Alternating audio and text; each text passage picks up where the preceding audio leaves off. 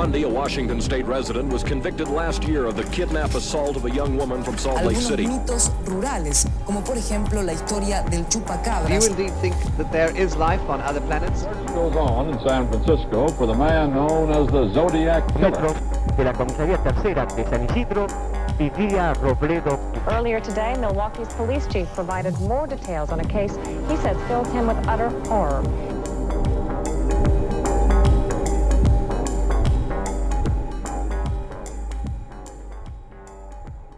Hola, yo soy Pisandro Y yo soy Charry. y esto es La Sexta Pata. Uh, ¿Cómo estás? Ritornato, estoy bien.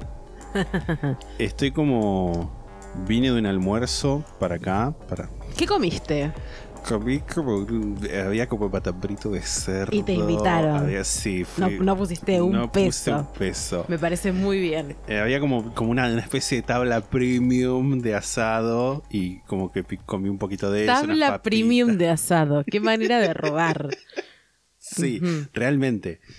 Porque además es una tabla que antes, ponele hace uno o dos años, era una tabla común, pero ahora es la premium. Claro. Porque Y- sí. la vara está bajísima. O, o altísima, no sé.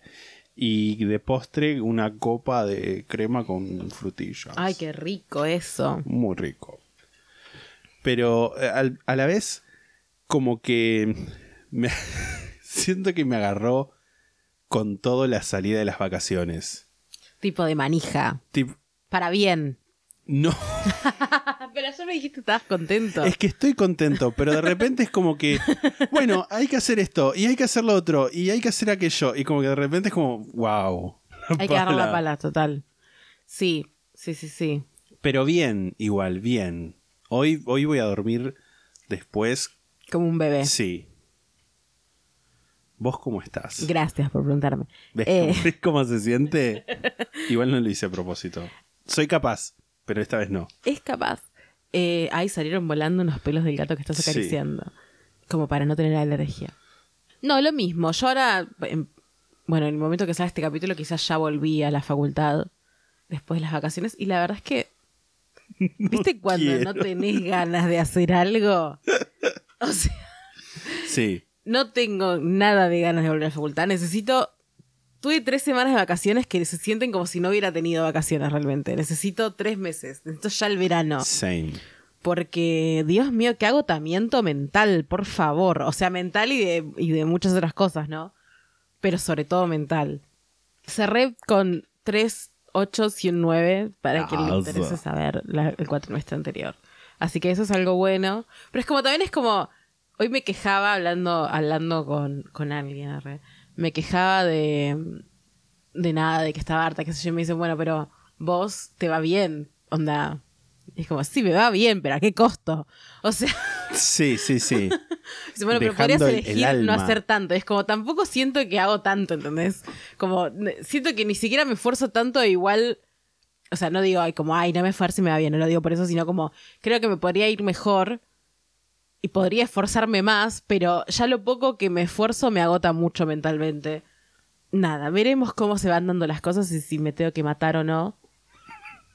Perdón, vos, perdón por si ser me así. tengo. Si me tengo que matar. Soy muy dramática, yo ya sé. No, no, está bien. Pero no tengo derecho a ser dramática. Todo el derecho del mundo. ¿Viste algo en las vacaciones? ¿Sabes que estaba buscando eso? Y no sé. ¿No sabés si viste algo? No, o sea, a ver, vi. Vi Spencer. Mm. La de. Pensé que ibas a decir esperma por un segundo y me asusté. Wow. Sí. La de Lady D. Casi digo Lady Gaga. A mí me gustó mucho. La vi con tu mamá. Lady, lady, lady. Sí, Y, sí. y a ella no le gustó y a mí sí. A ella le pareció como un toque lenta. Es que es un toque lenta. Entiendo. Y después lo que hablamos es como que, bueno, la película es como que se centra mucho en ella y yo es como, bueno, pero se llama Spencer, tipo, va a estar centrada en ella. No va a mostrar la perspectiva de... No es de Crown, que Claro, habla de sí, todo. entiendo. Eh, pero me gustó, me pareció como una especie Qué de... vieja cipaya. Ella quería ver la realeza. No le interesaba que muestren a la pobre. Como es, me gustó mucho la fotografía que tenía y parecía, viste, como... O sea, si bien Diana. Diana. No es como un personaje, pero la película se sentía medio como estudio de personaje. ¿Viste? Cuando toman y se centran todo, absolutamente todo en ella. O sea, o por lo menos el 90%. Creo que no hay muchos momentos donde no está ella en pantalla. Pantalla. O, o donde no está todo centrado alrededor de ella. Y es muy linda la película. Vi. Y creo que vos también lo viste porque el otro día justo entré a Letterboxd y te stalkeé. The Girl in the Picture. Sí, la vi.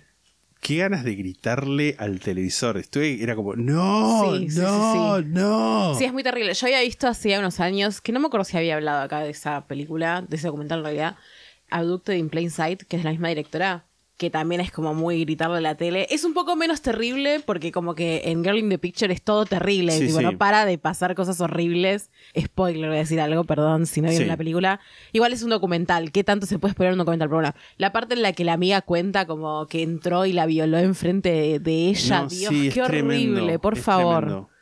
Es como también, esos documentales me dejan como pensando, tipo, hasta qué punto, como que me hacen sentir un poco culpable de estarlos viendo, ¿no?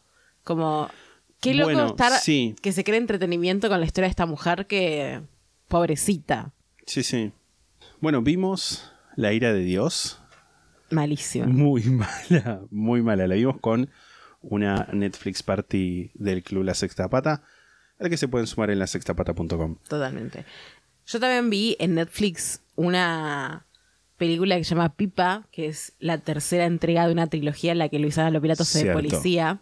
Que yo no me acuerdo si ya comenté. Yo quiero creer que sí, comenté tengo el registro- las dos primeras en su tengo el momento. registro de que o lo comentaste en un capítulo o en algún vivo.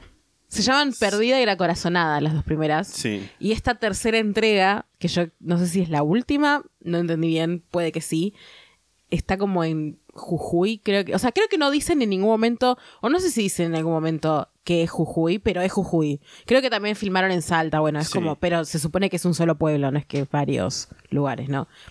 Hay una parte en la que había una mina abandonada, o sea, todo revuelve alrededor como de una familia, o sea, de Pipa que es, ¿por qué se llama Pipa? Me pone muy mal. De Pipa que es Luisana Lopilato, Sí. pero también hay como una familia rica de gente que tiene una mina abandonada. O sea, no sé qué es lo que le da re- redito a eso. No entendí muy bien la trama, ¿viste? Pero bueno, en una parte entran a la mina y todos los carteles estaban en inglés. Decía tipo como. Danger, Keep Out. Y es como, Danger. estás en Jujuy. ¿Por qué están en inglés los carteles? O sea, no tiene ningún sentido. No sé, rarísimo. Esa rarísima la película, me pareció rarísima. Me gustaron los, los, los paisajes y eso. Eh, Porque este es un bello país. un bello país. Bueno, es tiene, de hecho me acuerdo que la, la segunda, o sea, creo que era la corazonada o perdida, no, no me acuerdo cuál de las dos era la que está, que en una parte iban a Bariloche, creo que era la corazonada. O la mayoría de la película está en la Patagonia, me parece. Mucho paisaje nevado, también muy lindo por ese lado, pero qué bronca me da que se ponga plata para hacer películas que son tipo. Es que son muy yanquizadas, ¿viste? Sí. Como quieren hacer una película policial a lo yankee y es como. No sé si se puede hacer eso en Argentina. Bueno, vi Tiempo de Valientes. Esa es una película policial es una argentinizada. Argentinizada, sí. No está hecha a lo yankee tanto. Si bien está hecha como muy bien hecha. Es que también me parece que hay como cierta particularidad de lo que es el género policial en Argentina o quizás en Latinoamérica, que es como, o sea, a mí me, me resultaría como un toque raro un detective tipo Sherlock Holmes en Argentina. y, y- y por ahí es como una cosa medio cipaya decirlo de por qué no acá. Pero no sé. También creo que está asociado con distintas formas de, de- de cómo se escribe y esas cosas. Y eso, no sé. Como que se sentiría raro de repente, como, ah, sí. He visto la trayectoria. No sé, qué sé yo. Sí, yo creo que podríamos inventar nuestros propios clichés. Sí, también. eh, en vez de intentar copiarlos de eh, las industrias cinematográficas de otros países. También vi, voy a decir dos cosas más que vi. Sí. No sé si vos querés decir algo más Sí. al respecto de lo que viste. ¿Querés decir vos primero? Comentar, porque ya después la, la gente después dice, ah, ¿qué haces? Ya lo hiciste esto. Pero vi como por, vil- eh, por vez mil El silencio de los inocentes, que subí una historia y creo que alguien me no me acuerdo ahora quién, pero alguien me escribió como eh, que va escuchando capítulos atrasados y justo en ese capítulo también conté que había visto por vez número 1000 El silencio de los inocentes, que es una película que me encanta y el otro día flashé como sobre una cosa en particular de la película que tipo no, no voy a andar avivando giles a re, pero dije yo pod- y busqué tipo a ver si había algún material ya sea video de YouTube o, o artículo o lo que fuera y no hay nada sobre eso. Y dije bueno lo voy a hacer yo.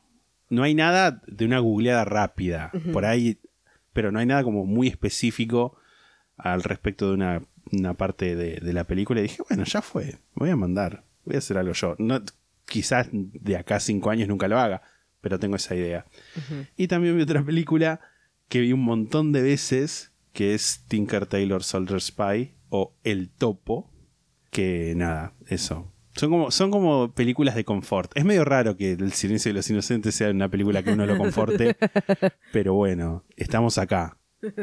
Sí, ustedes escuchan este podcast. Yo voy a comentar dos series que vi en la, en la pandemia, es decir, en las vacaciones. Una es la serie de María Marta, que está en HBO Max, Sí. que salió en HBO Max.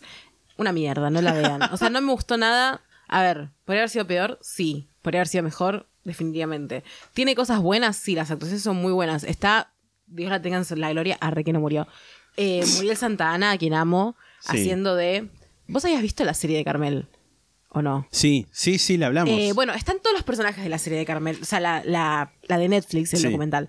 ¿Te acordás que había una que era como la... mm, Como una mina que tenía un blog que decía, acá está el centro de operaciones que yo. Sí. Bueno, esa es Muriel Santana en la serie de amo, María Marta. amo, amo, amo. Que eso me parece una gran, un gran, ah, Amo. una gran cosa. Está esta mujer, Valeria Lois, creo que se llama, que la amo también, que es como su, su mano derecha, la de Muriel Santana. Y después está, no sé, Marrale, Sí. Laura Novoa es la de- es María Marta, que aparece muy poco igual porque Sí. es como la matan.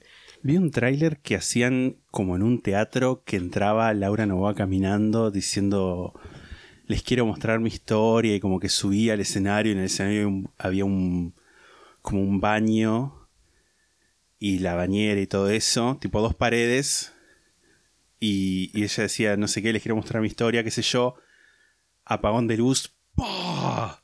y aparecía ella tirada.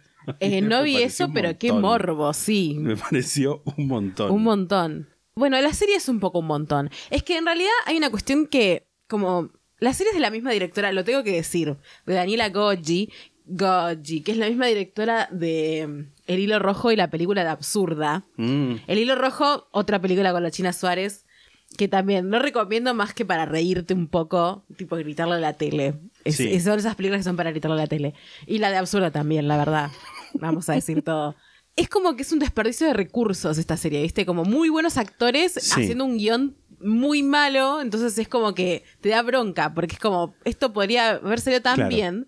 Está linda filmada, pero a la vez es como que todo lo que cuentan lo cuentan en la serie de Netflix al punto de que yo creo que no sé, es como está tomada como una guía muy como que hay cosas que aparece eh, Inés Ongay, que en realidad tiene otro nombre en la serie esta. Dos segundos es como yo siento que lo pusieron como porque va a haber gente la gente que va a ver esta serie ya va a haber visto Sí. la de Netflix y va a decir como si no está Inés Ongay se van a dar cuenta, entonces le van a pedir, entonces como que hay que ponerla. Y esas cosas como medio de no sé, de tipo, no sé hasta qué punto eh, quien hizo esta serie, quienes hicieron esta serie, la hicieron como con una convicción real por querer hacer una buena serie y no para ganar guita y nada más. Sí, sí. Como te da esa sensación un poco, ¿viste? Eh, me da bronca porque es como, quiero mucho que sea una buena serie porque Sí. Argentina, carajo, mi país. Pero bueno, no, no, no me gustó mucho. Y es como larga. Tiene ocho episodios, que no es tanto en realidad, pero son 40 minutos cada uno. Y se alarga. Es muy larga, como van vueltas, es, es Mm, rara. Sí. Lo que sí la vi como lavando platos y esas cosas, la fui viendo Claro. como en sí, me momentos acuerdo. de me quehaceres. acuerdo, un momento. Entonces eso se hizo más llevadero. No la podría haber visto si tendría que haber estado frente al televisor sentada prestándole 100% atención. Tipo naranja mecánica con la... Sí, sí, sí, es que no. Y lo otro que vi en Netflix es The Most Hated Ma- Man in the Internet, on the Internet, no sé cómo Sí. es. El hombre más odiado de Internet. Que es una miniserie de tres episodios, es un documental sobre un tipo que tenía una página de, de porno sin consentimiento, de revenge porn. Sí. Que creo que es quien acuñó el término revenge porn. Que nada, la gente tipo subía supuestamente cosas y, y él las posteaba, ¿no? Nada, horrible también. Como también es para quitarle la atención. interesante porque no sabía nada de la página. También me dio bronca, obvio, porque nada, obvio que dan bronca esas cosas. Más que nada el hecho de, de tomar conciencia como muy real de lo reciente que son las leyes de, de, de revenge porn, contra el Sí. revenge porn. De contra subir imágenes de una persona, o sea, imágenes sexuales de una persona contra su voluntad. Como que esto pasó, lo que cuenta el documental, pasó en el 2012 y básicamente no nadie de las que, personas que hablan ahí hablaban de cómo poder denunciar al tipo de la página por eso es como que lo denuncias o por copyright o por o por otros motivos que no, no tenían nada que ver con el hecho de que el chabón las expuso Sí. contra su voluntad tipo me parece una una locura pensar eso, ¿no? Como que sea tan reciente algo que me parece re básico. Como es obvio que no está bien hacer eso, ¿entendés? Sí. O sea, es obvio que atenta contra la integridad de una persona hacer eso. Y sin embargo, Sí, pasa. Yo me acuerdo el otro día, justo me lo olvidé y ahora me lo volví a acordar que te lo había comentado, que vi hace poco un video que de John Oliver, que es este tipo que tiene como un talk show los domingos a la noche en, en HBO, pero no, no- no está tipo en la, en la aplicación, sino que sale por YouTube. sí. Y hablaba también sobre el revenge, revenge porn y todas estas cosas. Y comentaba la situación que había pasado, no me acuerdo en qué estado de allá. De allá, Estados Unidos. de allá. Eh, Viste que allá es todo allá- diferente. Ay, sí, no, horrible. Dios. Que había un grupo de mujeres que también les había pasado una situación de que imágenes suyas habían sido distribuidas, subidas a, a una página de internet sin su... No, ni siquiera sin su consentimiento, contra su voluntad, porque no es, sino con- no es que había una omisión Claro. sino que era directamente contra su voluntad. Y fueron a hacer el reclamo y les dijeron, no, mira, no puedes hacer el reclamo tipo de revenge porn porque no existe tal cosa. Puedes hacer el reclamo de copyright, pero para hacer el reclamo de copyright tenés que contactarte con la gente del copyright y para copyrightear tu cuerpo les tenés que mandar un montón de fotos en pelotas, tipo como de distintos ángulos, para que se pueda establecer que ese es su cuerpo, lo cual es como un desquicie Sí, sí, sí. pero era la única forma legal que había de hacerlo. Hmm. Y es como de- señalaba, bueno, justamente lo, lo, lo, lo irónico de decir, bueno, est- esta mujer se está, se, o se está quejando porque hay gente que viendo fotos de su cuerpo que ella no quiere, que extraños y desconocidos, y la solución es, bueno, mandale más fotos de, de tu cuerpo a extraños y desconocidos para, que pueda, para, para poder tener esta herramienta legal para, para poder hacer el, el reclamo y pedir que lo bajen. Sí. Más allá de lo legal, también me. Siempre me sorprende. No sé si me sorprende, porque no me sorprende en realidad, pero como siempre es bueno recordar, para mal, siempre es malo recordar, que hay tanta gente de mierda en el mundo. Porque, Sí. o sea, como no es nada más el tipo que sube las cosas, sino como en el caso del documental este, que lo recomiendo, a mí me gustó bastante, y aparte se ven, nada, unas horas. Toda la gente que lo festejaba, ¿entendés? Que lo Sí. festejaba y estaba dispuesto como a atacar a las minas eh, y decir, tipo, ah, son unas putas, son esto, son lo otro, tipo, bardear feo al punto de como ponerse contentes y si las minas te estaban mal, ¿entendés? O si Claro. se suicidaban o se intentaban suicidarse o lo que sea. Y me parece, nada, re loco pensar en eso, ¿no? Como, como la maldad existe Sí. a ese punto Sí, y sí. gratuitamente porque no sé cómo encontrar satisfacción en en nada en eso que me parece no, no, no, no es algo que mi mente no lo puede comprender viste Same. Same. Sí, es raro. Es como. Es algo que me resulta como tan. tan ajeno.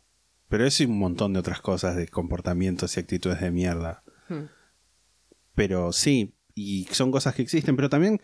También hay bondad en el mundo. No sé si, si es como. bueno pero no estamos hablando de la bondad No, sí, este, así que la gente, los buenos, tenemos que matar a los malos. Entonces los dos seríamos malos porque Que, había un mm. malo muerto y un asesino vivo Sí, estuve viendo también, hablando, hablando de series, empecé a ver Barry en HBO, que es muy graciosa. Es, turbia, pero es muy graciosa. No sé si sabes la premisa de Barry. no Un sicario que empieza una clase de teatro, un taller de teatro, Es con Bill Hader, que es el de Saturday Night Live, entre otras cosas. Y es muy gracioso. Él, él es muy gracioso, pero no es, no es tipo como comedia, risas, risas. O sea, hay momentos donde te reís porque por lo absurdo de toda la situación. Y, y como que se empieza a poner turbio muy rápido. Es como. "Ah". Y también estoy viendo Westworld. Que si hay alguien que no le gustó la tercera temporada, a mí me parece como, eh, eh, está bien, qué sé yo, pero hay gente que no le gustó para nada la tercera temporada. Si hay gente que pensando eso no está viendo la cuarta temporada, les digo, vean la cuarta temporada porque es como un regreso a, a los orígenes y está muy buena la cuarta temporada. Eso nomás de, de cosas mediáticas. Bueno, eh, tenemos una sección ahora que es que mm, parece que se descubrió Wow. que, que- perdón, I had to do it. Que si recuerdan, hice este mismo chiste en el caso del Sí. Tamanshud y le puse de hecho quién es ese nombre, quién es ese nombre, quién es ese hombre al capítulo. Tamanshud, quién es ese hombre, o Misterio de Tamanshud, quién es ese hombre se llama. Si recuerdan en el capítulo ya hablé de Derek Abbott, que es eh, un investigador que investigó eh, sobre este caso. Claramente no voy a hacer un recap del caso, vayan a escuchar el caso si quieren eso. Pero nos han mandado que parece que, que se resolvió o está en vías de resolverse o está casi resuelto o se sospecha que Sí. se sabe quién es esta persona, que, quién es el Tamanshud, que era el gran misterio, de hecho, estaba en un caso sin resolver. Eh, yo, re- si mal lo, lo recuerdo, sí, acá está, había contado que en, el, en mayo del 2021 habían exhumado el cuerpo y Abbott, voy a resumir mucho esto, hablaba de la importancia como de la exhumación y de los rastros de ADN, como que él creía que estaba ya por resolverse el caso una vez que les dieran el ok para exhumar el cuerpo que lo habían hecho hacía poco.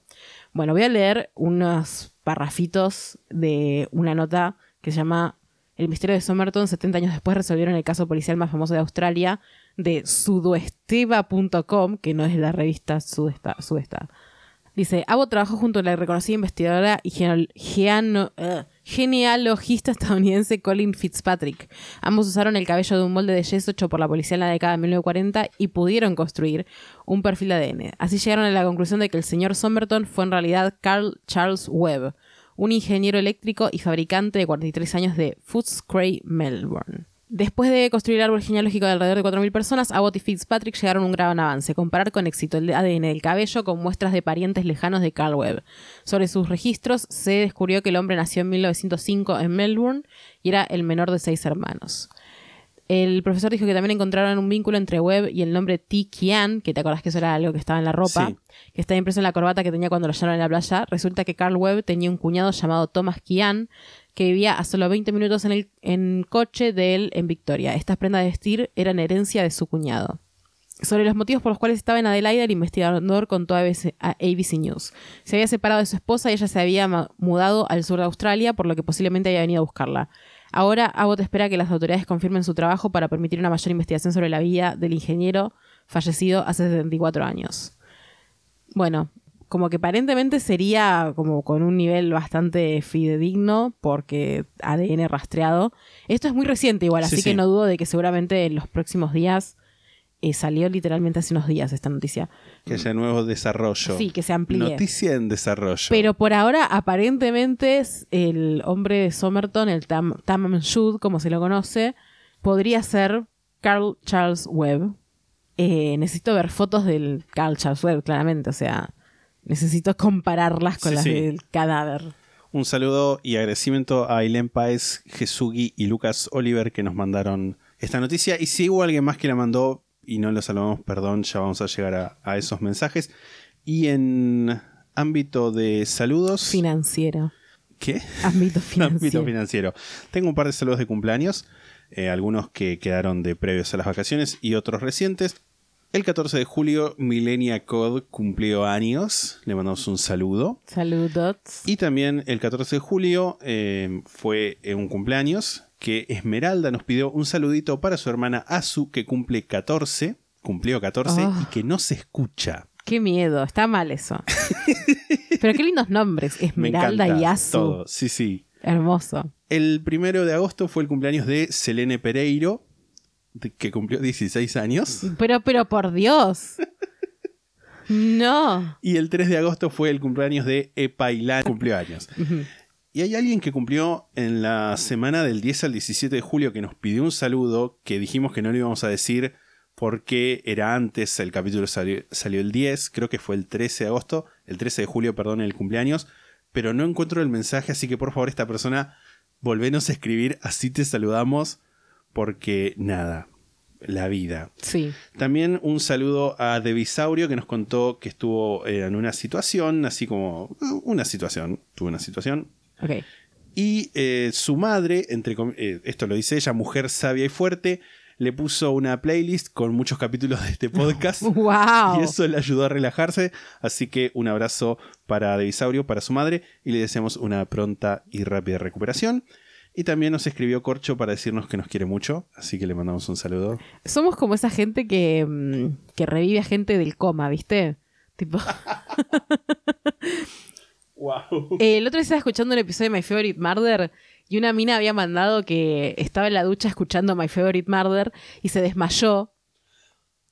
Y que es- escuchar el podcast le dio como una buena pauta como para hacer una timestamp de se acordaba más o menos dónde había dejado de escuchar y se acordaba como lo primero que escuchó cuando se despertó, entonces como que volvió a escuchar el episodio y calculó cuánto es que había estado desmayada Wow. gracias a haber escuchado el podcast, lo cual me parece maravilloso. Los podcasts salvan vidas, eso podría Real. decir. O al menos te dan una estadística de algo. De algo. De algo. Sí. Les recordamos que también a los miembros del club que en el canal de Necrológicas pueden dejar sus impresiones de los últimos casos. En este, bueno, los vamos a leer la semana que viene como, Como así como excepción, como estado de excepción, que eh, bueno, de los que ya pasaron, Estado fue- de excepción.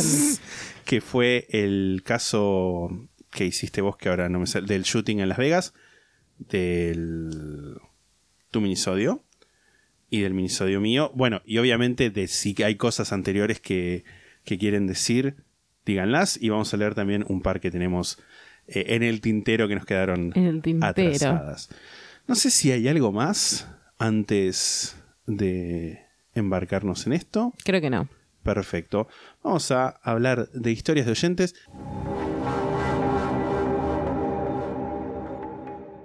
Nosotros muchas veces recomendamos podcasts, series o libros que solo se consiguen en inglés, pero sabemos que es un idioma que no todos manejan. Así que hoy les traemos una solución. Headway Academy, cursos de inglés para adultos. Son clases para todos los niveles, 100% virtuales. Si querés practicar conversación, prepararte para un viaje, mejorar tu fluidez o aprender inglés desde cero, todo en un ambiente relajado y divertido, tenés que escribirles para reservar tu entrevista sin cargo. Encontralos en Instagram como arroba Hedwig Academy, H-E-D-W-I-G Academy con Y al final, como la lechuza de Harry Potter como Hedwig and the Angry Inch, arroba Hedwig Academy. Y en agosto tienen el Half Moon Reading Club. Van a leer Harry Potter and the Philosopher's Stone, Chapter 1, The Boy Who Lived. Seguramente sin decirlo tan forramente. si etiquetan a una amiga en el post de arroba Hedwig Academy o comparten el post en historias, el primer mes es gratis.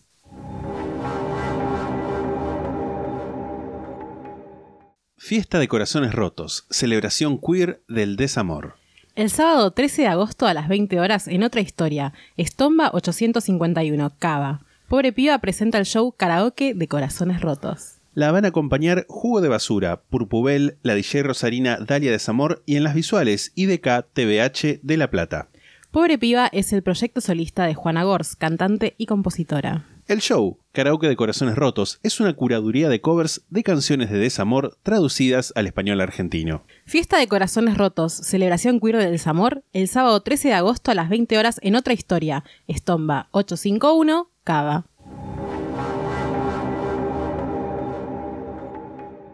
En este caso, empezás vos. Eh, la primera se llama Historia de Oyenta, con H al final Oyenta. Pueblo patagónico maldito más sobrino medium. Queridos Perry y Chisandro, no me voy a deshacer en palabras de afecto porque no me alcanzan. Amo, Ah. no me voy a deshacer. Gracias por existir, divertirme y acompañarme tanto en la compu como en el tren. Ah, de nada. Eh, lo que voy a contarles son hechos 100% reales que probablemente en algún futuro sean el guion de mi película. Ja, voy a tirar data muy jugosa, así que por seguridad no voy a mencionar el nombre de la ciudad, ni porfa mencionen el mío. No sé cuál es tu nombre por cómo está pegado este mail. Existe un pueblo en nuestra Patagonia Argentina en el que pasé la adolescencia, cuyo apodo es el pueblo del lago, las rosas y las brujas.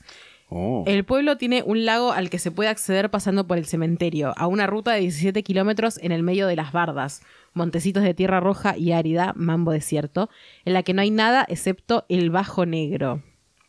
El Bajo Negro, o Bajo de las Ánimas, es una suerte de depresión entre las bardas, de ubicación desconocida para la persona común, que forma un círculo en el que nunca da el sol y hay gran actividad de brujería. Me encanta la palabra anima.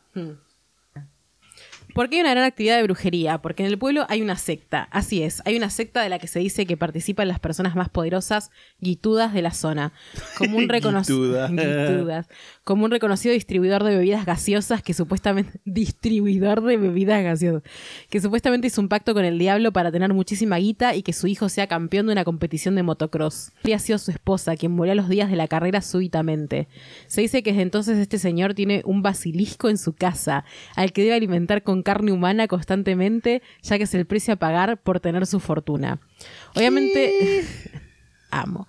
Obviamente lo único divertido que había para hacer en ese pueblo siendo adolescente era salir en el auto robado a algún padre a buscar el bajo negro fumando porro y tomando cerveza y flashear Blair Witch. En una de mis múltiples excursiones a la madrugada veo sobre las bardas al costado de la ruta hacia el lago una procesión de gente con antorchas con capuchas negras. Le dije a mi amigo, lo vio y aceleramos a la mierda. No hablamos nunca más de eso. Otra vez vimos un triciclo de plástico al costado de la ruta moviéndose solo a paso de hombre. Mm. El triciclo plástico me haría más miedo, te digo. Y bueno, entre otras vimos a la señora de blanco caminando, que suele aparecerse en una curva muy jodida y te hace chocar. Por suerte solo la vimos de lejos y estoy acá para contarla. Ni mencionar sombras y sonidos tenebrosos varios, gualichos, etcétera, cosa muy común. Nunca encontramos el bajo negro posta. La historia del Bajo Negro es la siguiente. En la época de la conquista del desierto hubo un enfrentamiento entre los originarios y los milicos del que no zafó ninguno de los dos lados. La tierra está maldita por el derramamiento de sangre. Amo eh, mitología basada en hechos históricos. Sí, same.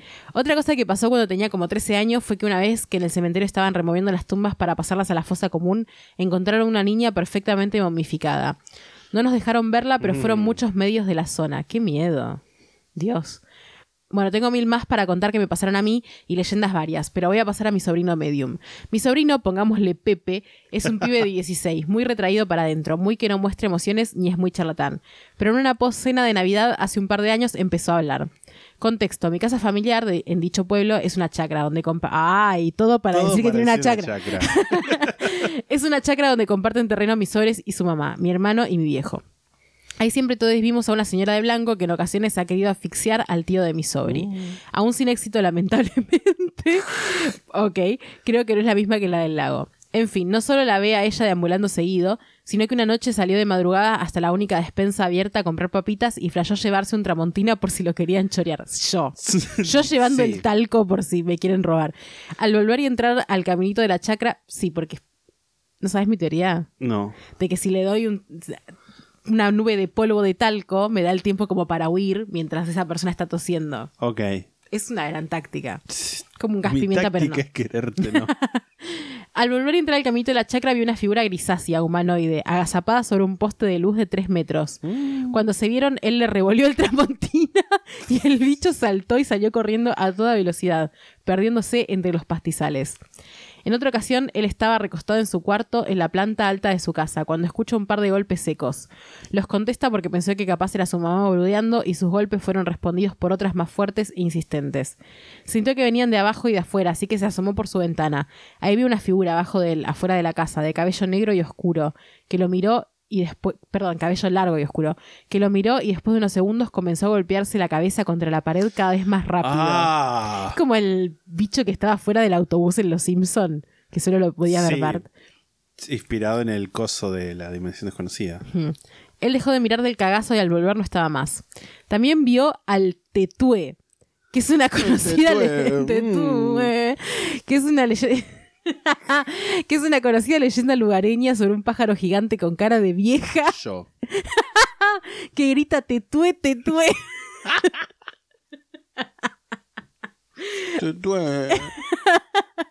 al que para que no te mate tenés que invitarlo a tomar mate. ok. Wow.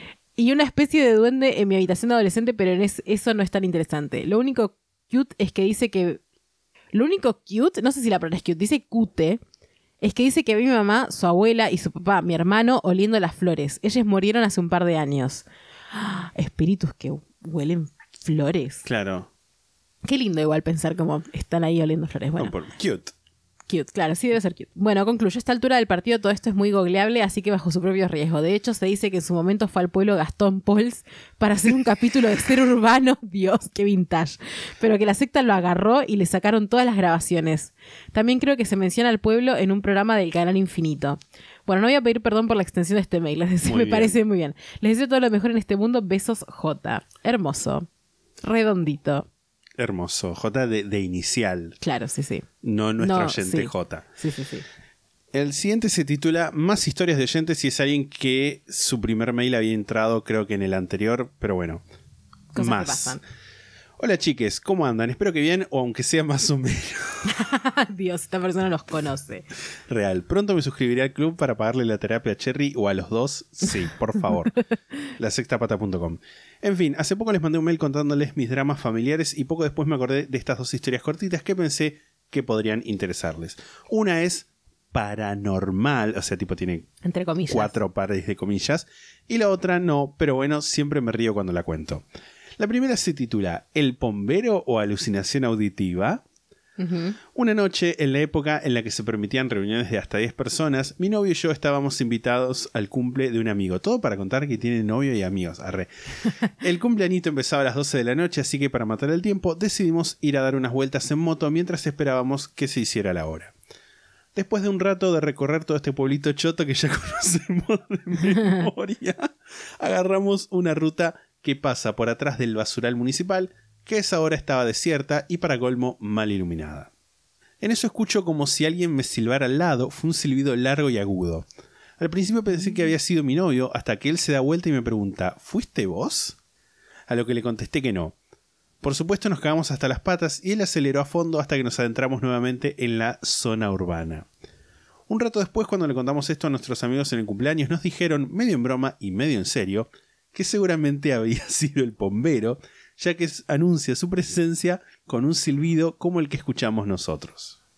A día de hoy seguimos sin saber qué pasó realmente, mi novio asegura que él no silbó, de hecho ni siquiera conocía la leyenda del pomberito hasta ese momento. La única explicación que se me ocurre es que haya sido alguien que estaba en el campo y que nos vio porque era de noche, pero esa explicación no me convence porque los dos escuchamos el silbido al lado de nuestras cabezas, incluso con los cascos puestos, además de que íbamos bastante rápido, y lo escuchamos durante varios segundos con la misma intensidad. Igual dicen que para que el, com- el converito. Igual dicen que para que el bombero te deje tranquilo tenés que ofrecerle cigarros o alcohol y traíamos las dos cosas en la mochila, así que supongo que no nos habría hecho nada. Capaz que solamente quería un pucho. No sé si. No sé si nada más flayamos o fue el forro de mi novio que me quiso asustar y acá yo estoy como una boluda contándoles de mi encuentro con el pomberito. Pero bueno, así termina mi primera Igual si esa es la historia es gracioso también. Sí. Tipo, al final era el boludo de mi novio. Claro. Sí, ¿no? A costa tuya, pero bueno. Bueno. Gracias. Gracias por compartir. La segunda anécdota se titula La Sanelita traicionera. Mm. Contexto. Vivo con mi mamá y ella trabaja, así que paso la mayor parte del día sola en mi casa. Esto pasó hace unos 5 años, por lo que habré tenido 14 en ese momento. La juventud. Dios. Una tarde calurosa estaba en mi pieza llorando por un vago con el que me vi en ese momento un pelotudo, aclara entre comillas, entre paréntesis, perdón, cuando de pronto empiezo a escuchar voces al lado de mi ventana, la cual tenía abierta y daba a la calle. Enseguida me puse alerta porque soy re paranoica y paré la oreja, pero no escuché nada más. En vez de, no sé, cerrar la ventana como haría todo el mundo, seguí llorando, pero ahora con miedo. Pobrecito. Pobre. Mi amor. En eso, desde mi cama, veo como. Veo como alguien se empieza a meter por la ventana. No pude verle la cara porque la cortina lo tapaba y llevaba una gorra. Pude distinguir que se trataba de alguien flaquito, no mucho más que. No mucho más alto que yo. Mido uno, un metro sesenta y seis centímetros para que se den una idea. Me quedé sentada en la cama paralizada y sin saber qué hacer. Cuando ya tenía medio cuerpo adentro de mi pieza, el tipo se percató de mi presencia y se quedó quieto. Unos segundos mirándome a través de la cortina. No sé si la imagen de un adolescente llorando le resultó amenazadora o qué, pero salió corriendo por donde había venido. En ese momento vi que tenía puesta una remera de boquita, un dato irrelevante, pero igual lo cuento. Yo me quedé quieta unos segundos hasta que por fin reaccioné y me asomé por la ventana. Ahí los vi, eran dos chicos jóvenes, el de la remera de boca había intentado meterse por la ventana mientras que su compañero lo esperaba afuera, arriba, arriba de una zanela roja sin patente. Quedaron de espaldas a mí por lo que no les pude ver las caras. El de boca se subió de un salto a la moto, gritándole al otro para que arranque. Sin embargo, la zanelita los traicionó y decidió no arrancar. El pibe intentó hacerla andar varias veces mientras que el otro lo apuraba atrás y yo observaba toda la escena desde mi ventana. Al final al final se rindieron y decidieron irse corriendo, llevándose la moto a rastras. No me acuerdo muy bien qué hice después de eso, seguramente llamé a mis papás. No llamé a la policía porque uno siempre me dio miedo la ayuda y dos no les había visto las caras, tampoco se habían llevado nada. Seguramente se trataba de los pibes que vieron una ventana abierta y se mandaron así nomás, sin armas ni nada. Digo esto porque yo vivo en un barrio tranquilo donde casi nunca pasa nada. Además, si hubiesen planeado el robo, hubieran sabido que yo nunca salgo de mi casa, así que se iban a encontrar conmigo sí o sí. En fin, ahora Capaz tengo- no sabían de tu Claro, existencia directamente. Totalmente, como, hicieron inteligencia y dijeron, claro, viven otras personas, pero no hay nadie más. claro, como no sale nunca. una, una presencia. En fin, ahora tengo rejas en las ventanas, pero me quedó la anécdota de los pobres flacos que tuvieron que irse con la moto rastras, dejando atrás su dignidad a re. Amo que estuviera llorando, tipo, el drama. O sea, Sí, sí, todo. tipo, ¿querés que me pase algo más? Total. Estaba llorando y entró Que se abran los cielos. por la ventana, sí. Me parte un rayo.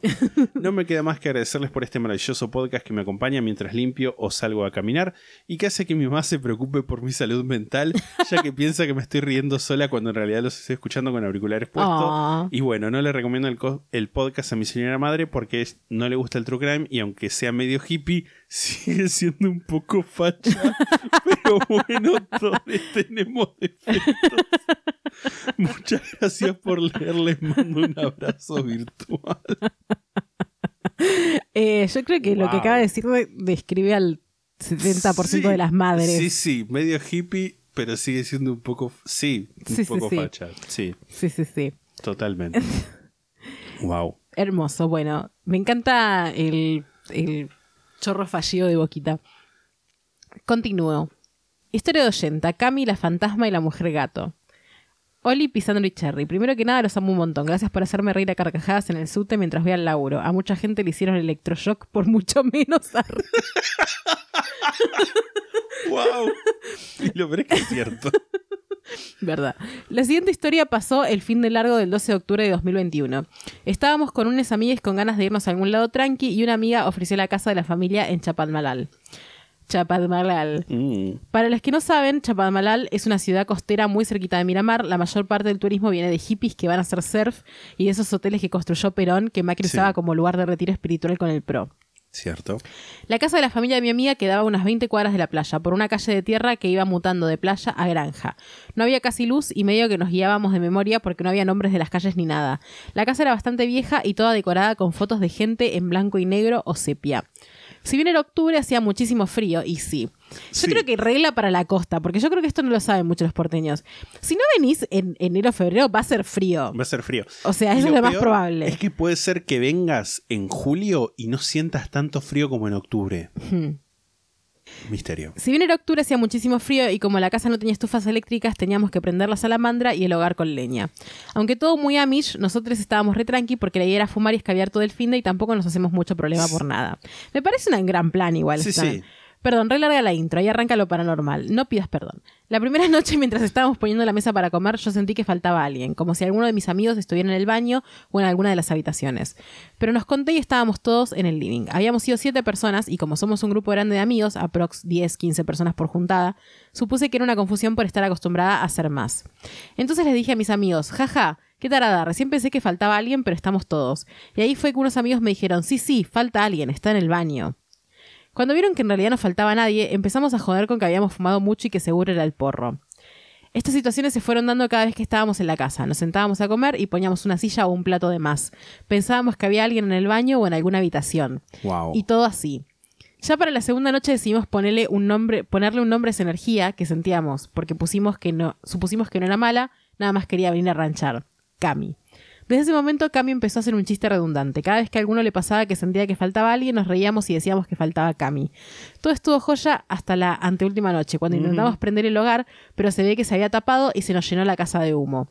Tuvimos que dormir todos en dos camas con las ventanas abiertas para no morir. La última noche estábamos jugando juegos de mesa, a eso de las 2 de la mañana, y en un momento escuchamos un ruido en la casa. Primero nos cagamos de risa porque estábamos muy fumados y escabiados, pero después volvimos a escucharlo más fuerte. Les recuerdo que la casa estaba en medio de la nada, lo único cerca era una granja a unas dos cuadras.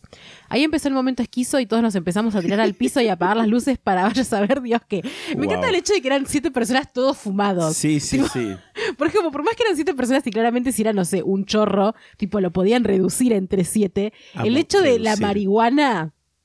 Sí, sí, totalmente. cuando vimos que no pasaba nada, volvimos a jugar un poco más callados. Ahí entendimos de por Ahí entendimos que por ahí Cami se había cansado de tener a una caterva de boludos en la casa y nos estaba echando. Por diferentes situaciones ya no nos prestan más la casa de chapa, así que si todo sale bien ya no vamos a joder más a Cami. Igual alto fin de. Me encanta. La segunda historia pasó cuando estaba en el secundario a los 13-14 años.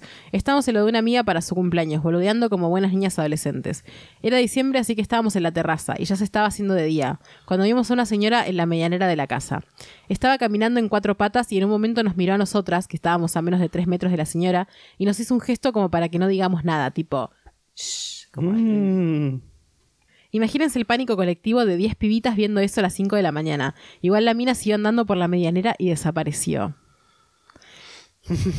Medio que intentamos olvidar eso, pues hashtag traumas, pero cada tanto nos reímos de la mujer gato. No sé bien por qué, pero nunca se lo contamos a nuestros padres. Hasta que hace un tempito, ahora tenemos 22, 23 con mis amigas, una amiga nos contó que se enteró que esa mina es una vecina con esquizofrenia que el marido la encierra en una habitación de la casa y la mina cada tanto se escapa. Horrible. La verdad que no sé si es peor saber la verdad.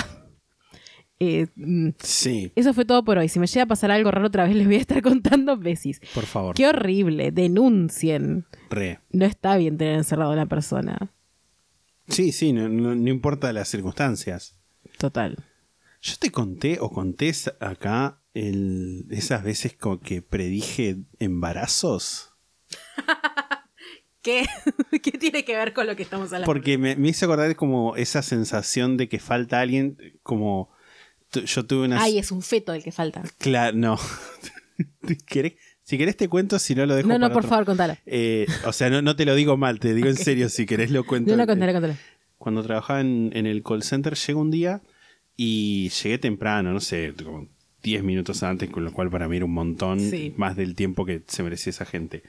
Y me pongo a, a tomar agua o, o un tecito, lo que fuera ahí en, en la sala de break, y está una, una chica y le pregunto, ¿vos hoy rendiste un final? ¿O alguien rindió un final? Bruja ella. Y me dice, no, ¿por? Y, me- y le digo, lo cual es verdad, tipo, eh, tengo la sensación de que tengo que felicitar a alguien.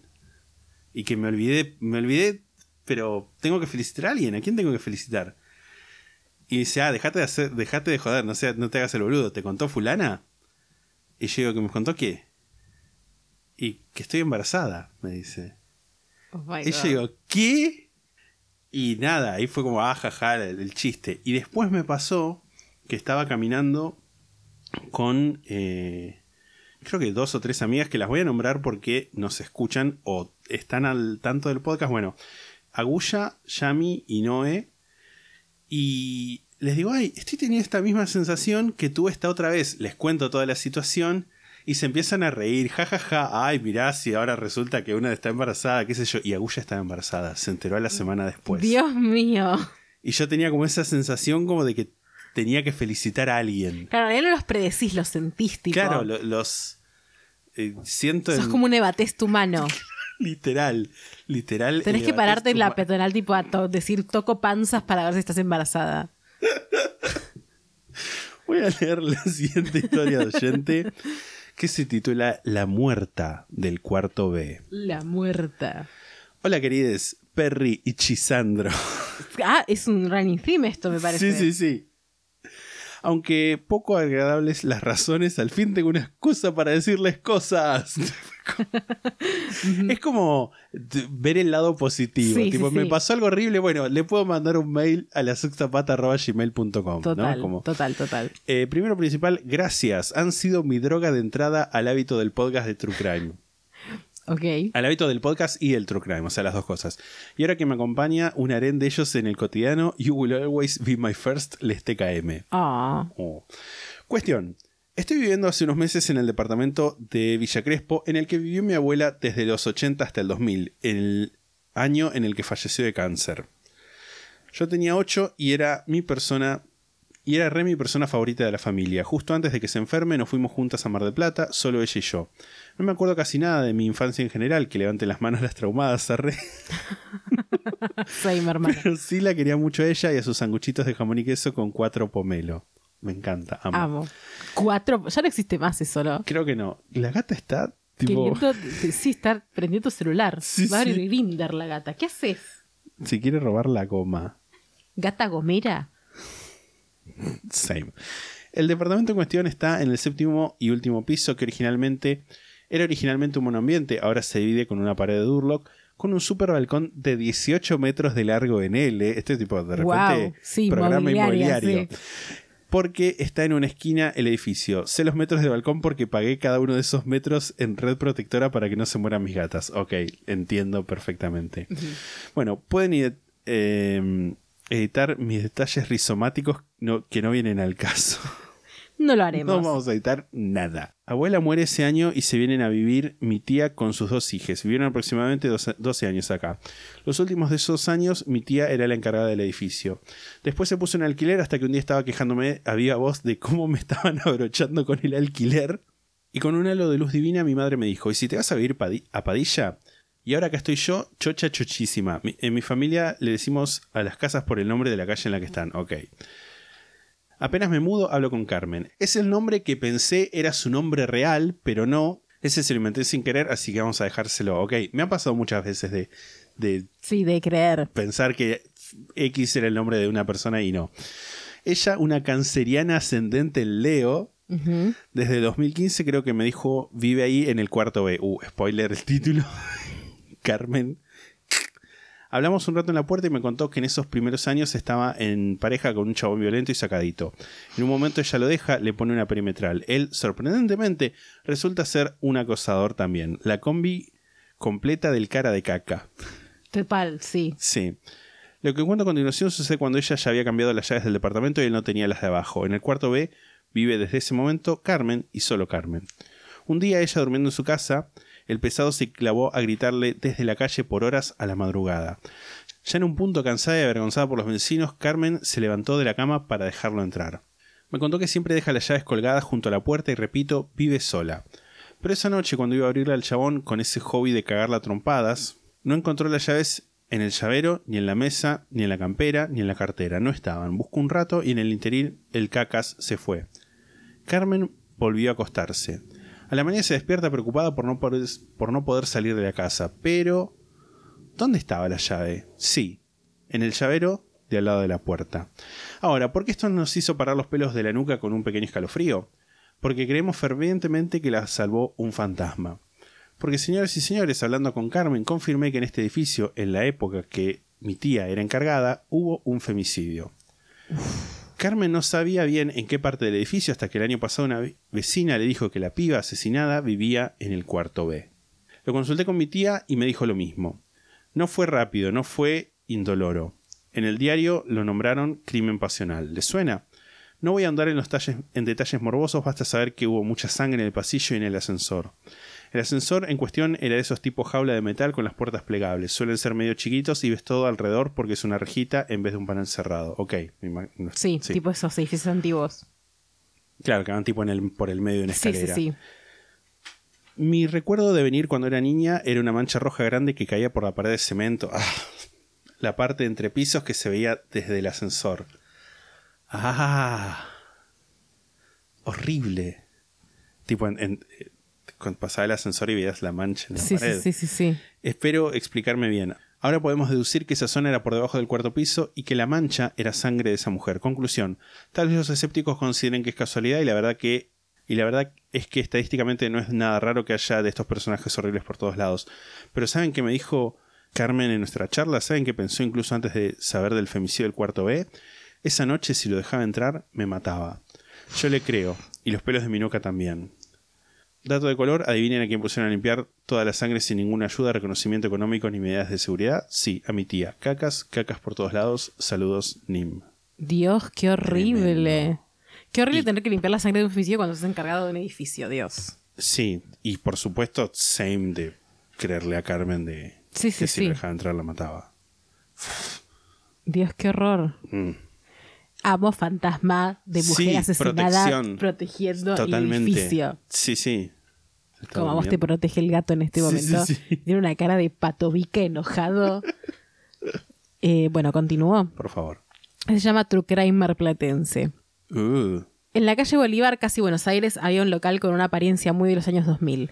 La vidriería era un completo desorden en el que había todo tipo de televisores apilados y tapados por la tierra. Este negocio era de un hombre de unos 60 años, Raúl. Raúl. En teoría era un local de venta, alquiler, reparación de televisores en el cual también utilizaba como domicilio particular. Durante dos años trabajé en un negocio que estaba pegado al suyo, por lo que claramente lo conocía Raúl, aunque nunca tuve mucho diálogo. Siempre me llamó la atención realmente cómo hacía para vivir, porque en todo el tiempo que yo fui su vecino laboral habré visto entrar 10 personas a su negocio. Claramente no era un comercio con mucha concurrencia y sin dudas te hacía pensar que algo raro había. creo que ya ubico cuál es el local. Tiempo después me enteré que con toda la situación del cepo cambiario, una vez al mes se tomaba el trabajo de reunir a los cuidacoches del barrio para que lo acompañen a una casa cambiaria a comprar dólares. Raúl les daba los pesos para que ellos entren cada uno con su DNI y los cambien a dólares. Esto por la situación de que no podías adquirir más de X cantidad de dólares por DNI. Esto hizo que toda duda que yo tenía sobre realmente se dedicaba este hombre sea mucho más incierto. No había dudas que el movimiento de clientes que se podía ver en su negocio no generaba mucho dinero como para ir a comprar dólares todos los meses. Una noche al salir del trabajo veo que su puerta estaba entreabierta. No me pareció extraño porque él de vez en cuando sacaba a su perro a dar una vuelta por la plaza y volvía. A la mañana siguiente, cuando voy a abrir el negocio donde yo trabajaba, veo que la puerta de Raúl estaba igual que cuando me fui a la noche, pero como nunca me meto en nada, lo dejé pasar. Flashé que quizás había dormido en la parte de atrás del local y no se rescató que le quedó la puerta abierta. Durante el transcurso de la mañana se acerca una mujer a mi trabajo a preguntarme si yo tenía idea a qué hora abría el local de Raúl. Mi respuesta fue que no, ya que no era un hombre que respetaba los horarios y abría cuando le pintaba. Yo, si tuviera un negocio. También le expliqué a la señora que me daba la sensación de que se había olvidado de cerrar la puerta porque había quedado entreabierta. Una hora más tarde la señora vuelve y me pregunta si había visto a Raúl, pero no. Todo seguía igual que antes. La señora decide entrar al negocio, segundos después escuchó un grito que retumó por todos lados. La cara de la mujer daba miedo. Lo mataron, está todo lleno de sangre.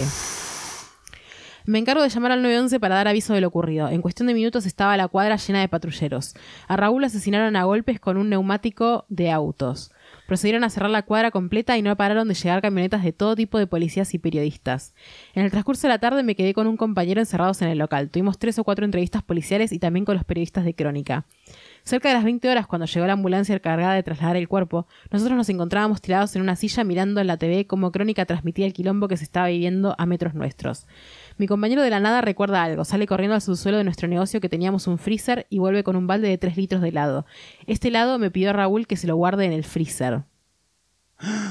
Así que procedimos a comer este helado de Toledo. Amo que fuera de Toledo. Mientras veía Mar, Mar del Plata. Mientras veíamos cómo cargaban el cuerpo a la ambulancia de morgue. Ay, te juro por Dios, flashé que en el helado iba a haber tipo dólares adentro. Sí, yo me imaginé lo mismo. Nunca supe nada de qué fue lo que pasó, ni si hubo detenidos o al menos si se investigó algo. Recuerdo que los días posteriores salió la noticia en los medios locales, pero actualmente no encontré ninguna de esas noticias. Narco, seguramente, no sé. Sí, sí, obvio.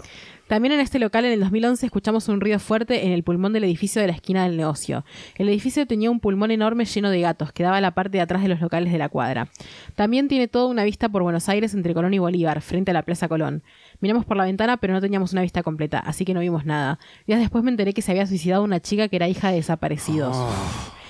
Les dejo una noticia que encontré recién que estoy un 90% seguro de que es esto que cuento. A ver, cómo, les voy a decir cuál es la noticia por si la quieren leer.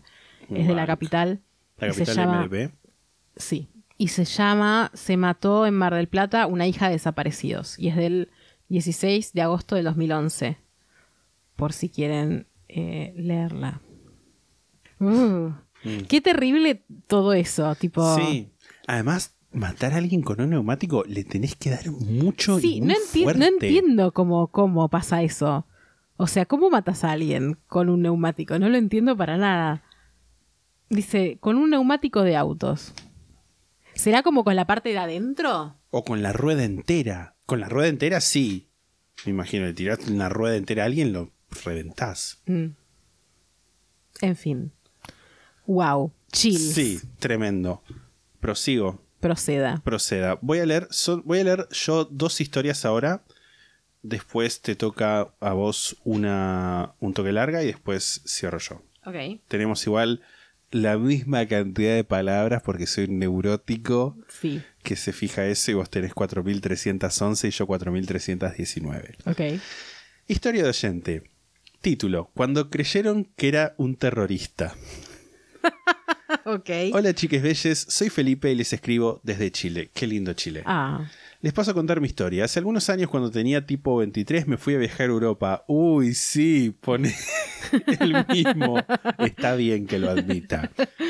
Oficialmente fui a estudiar, pero bueno, XD. No tenía mucha plata, pero me gané una beca, así que en realidad fue todo gratis. Hashtag la vida que merezco. Me fui con mi pololo de aquel entonces, se le dice así a los novios acá en Chile. Oh, qué lindo. Vamos que aclare eso. sí. Dato innecesario, esa palabra viene de unos bichos que se pegan en las ventanas y por los pegotes se le dice así a los novios. Ok. No sabía ese dato. En fin, en uno de esos viajes que hicimos con plata del Estado entre mojitos y saunas gay, llegamos a Rumania. ¿Sabes qué? Me parece muy bien. Yo creo que. Es sí. compensación. De eso se trata la democracia también. Compensación. Recorrimos, paseamos y todo eso que se hace en los viajes. Cuando ya nos íbamos de Rumania, fuimos al aeropuerto para regresar a España. Estábamos estudiando ahí. Yo andaba con mi cámara de fotos en un bolsito. Fuimos a estampar un timbre en el pasaporte en el mesón de la aerolínea. Tipo, El mesón de el la mesón. aerolínea. Y hacer el papeleo antes de subir al avión. Luego de eso fuimos a hacer la fila para pasar por seguridad y para variar, me di cuenta de que no tenía mi cámara. La, siempre la andaba dejando en cualquier parte. Como no quería que mi pololo se riera porque había perdido mi cámara de nuevo, le dije que iba al baño y me fui a recorrer los lugares por donde había pasado para encontrar mi bolsito extraviado. Al final llegué al mesón de la aerolínea. Amo y- mesón. Sí. Y veo allí a un costado el bolso. Qué suerte pensé, porque más que perder la cámara, que también había comprado con la eh, beca, obvio, tenía ahí todas mis fotos. Me acerqué a tomar el famoso bolsito cuando aparece un guardia rumano y se me pone por delante mío medio agresivo y me dice algo en rumano que no entendía. El guardia no hablaba inglés y menos español como para, para poder explicarle. Yo le trataba de decir que esa era, esa era mi cámara, haciéndole gestos, pero el guardia habló por su walkie-talkie y al ratito llegaron más tipos rumanos grandes, pero vestidos como de antibombas. Se acercó uno y me explicó en un inglés que no se entendía mucho que se había activado un operativo antibomba por el, bolso, por el bolso que había dejado ahí extraviado. Ahí me empecé a estresar y me nació la paranoia de que quizás me tomaban preso en Rumania o perdía mi vuelo, que le quedaba poco tiempo para salir o qué sé yo, hashtag ansiedad. Ya me imaginaba teniendo que llamar a mi familia avisándoles que estaba preso en algún lugar de Rumania, mientras mi novio aún me estaba esperando y creyendo que yo estaba en el baño. XD. La cosa es que los guardias me hicieron seguirlos y me llevaron a otra fila donde había una máquina de seguridad de rayos que escaneaba para ver que tenía mi bolso, que ya a estas alturas estaba que lo dejaba ahí mismo y me iba, pero seguro si hacía eso me tomaban preso. Bueno, el tema es que evacuaron a toda la gente que estaba en ese sector y un tipo blindado Dios. tomó el bolso lentamente y lo pasó por la máquina. Obviamente, solo apareció la cámara en el escáner y yo más que aliviado me la entregaron y me fui más que rápido de ahí sin decirles nada. Después de eso volví a la fila con mi novio, me preguntó por qué había demorado tanto y yo le dije que me había... Yo le dije que parece que me había hecho mal la pizza. No le dijiste la verdad, o sea. Ahí me dice que también él necesitaba ir al baño y me pregunta dónde estaba para poder ir. Como yo no sabía porque nunca fui en verdad al baño, le hice una seña lo más indeterminada posible hacia cualquier parte. Por suerte, había un baño en esa dirección realmente. Le conté la verdadera historia como tres meses después y nos morimos de risa. En fin, gracias por escucharme, espero no les haya aburrido. A ver si envío más adelante otra historia en el aeropuerto. Me gustan los aeropuertos porque se pueden tomar mojitos al desayuno y nadie dice nada. Eu, Datazo. Gra- sí. Datazo. Gran razón para que te gusten los aeropuertos. Bueno, igual se puede tomar mojitos el desayuno en la casa antes de ir al laburo, pero eso ya es otro tema. O de la vez que presencié un atropello masivo de una moto de agua, historia random. ¡Wow! Wow. Queremos. Me Sí. encanta escucharles, me hacen reír mucho. Un abrazo desde el otro lado de la cordillera. Un abrazo para vos. Un abrazo. Me encanta. Patria grande. Me encanta. Además, Me encima, parece hermosa anécdota. todas esas cosas que por ahí si no tenían la máquina para ver si era una bomba o no, lo que hacen, tipo, lo explotan. Porque no es que se pueden. Si, si- suponete un lugar que no es un aeropuerto, encuentran una- un bolso en una Había pasado una vez en un shopping que habían explotado una cartera que era un pollo lo que había dentro. Me encanta. Me encanta. Y lo explotan porque no puedes hacer otra cosa. Porque si es que algo que lo abrís y, y revienta. La otra historia empieza. Hola, adorades Cherry y Pisandro. Antes que nada, gracias por acompañarme desde los inicios del podcast. De, de- de- de- Amo. De toda la vida. Siento que soy una fan silenciosa que no, es- que no hace muchas apariciones, pero les quiero mucho desde el principio y recomiendo cada vez que puedo el podcast. Oh. Con respecto, con respecto a esto último, mi hermano también se hizo fan ni bien conocer a Sexta Pata. Un día estábamos hablando de ustedes y él me dijo, ¿vos sabés que tenemos una historia de oyentes para mandar? Ni bien me lo mencionó, supe de qué se trataba. Hasta entonces había sentido que era una historia muy falopa como para mandarla, dado que, como verán, es, suena muy inverosímil. Después de hablarlo con él, decidí que las historias de gente no son sobre lo creíble precisamente, así que aquí les comparto una de mis experiencias fantásticas. Realmente no son sobre lo creíble. Nosotros les creemos. Yo creo Intenten todo. no mentirnos igual. Pero bueno. No me digas mentiritas porque duele. Sí, sí, sí. Cuando éramos chiques, mi hermano, mis primas y yo éramos muy unidos. Ese, mi hermano, tenía muy buen vínculo con C, uf, es una, una de mis primas, y yo con M, la otra. S y C se llevaban solo una semana. ¿Ese tipo de Ezequiel o de ese tipo de. S de. Sandro. S de la letra S. Ok. S, C, M. Ok. Ambas acuarianes. Este detalle, siento que este dato le va a interesar a Cherry y es importante para el relato. Como yo. A mí también me interesa, porque yo me llevo muy bien con gente de Acuario. Sí, sí, como Así que. A pesar de que siempre te olvidas que somos de Acuario. No, pero ahora me acuerdo. Porque pienso Acuariana grande. Siempre decís lo mismo y siempre me causa gracia. Eh, así que nada, un saludo a tu hermano, Arre. Mis primas, ya veo que es menor, ya veo que es menor, ahora cancelen Sí, todo. sí, sí, no, mejor no. Mis primas vivían en un pueblo de la provincia de Buenos Aires al que mi hermano y yo éramos invitados todos los veranos a pasar unas semanas.